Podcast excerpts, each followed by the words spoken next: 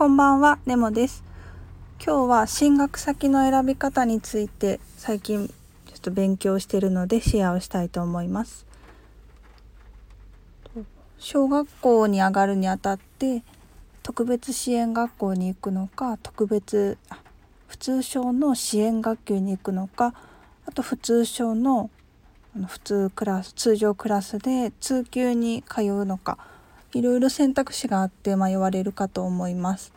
で言葉が出てないまだ発話は発発話ができないんですけど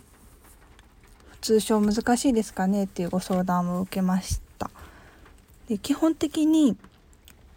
食事とおトイレと着替えが自立していたら普通小の支援学級だったり普通小学校っていう選択肢になることが多いようです。その3つがまだ自立していない段階だと,、えーと、特別支援学校っていう選択肢を取ることが多いようです。でどうしてもあの言語聴覚士言語療法っていうことになるとお話を促す訓練はもちろんします。なんですけど話すこと理解力はあるけど話すことの力だけがちょっと難しいお子さんに対して話すためのリハビリをすることと合わせて話す以外の方法で自分の意思を伝える手段を獲得するっていうそういったリハビリも同時に必要だと感じています。それは身振りだったりコミュニケーションノートとか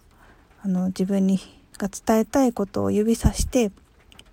絵カードとか写真をセレクトしておいて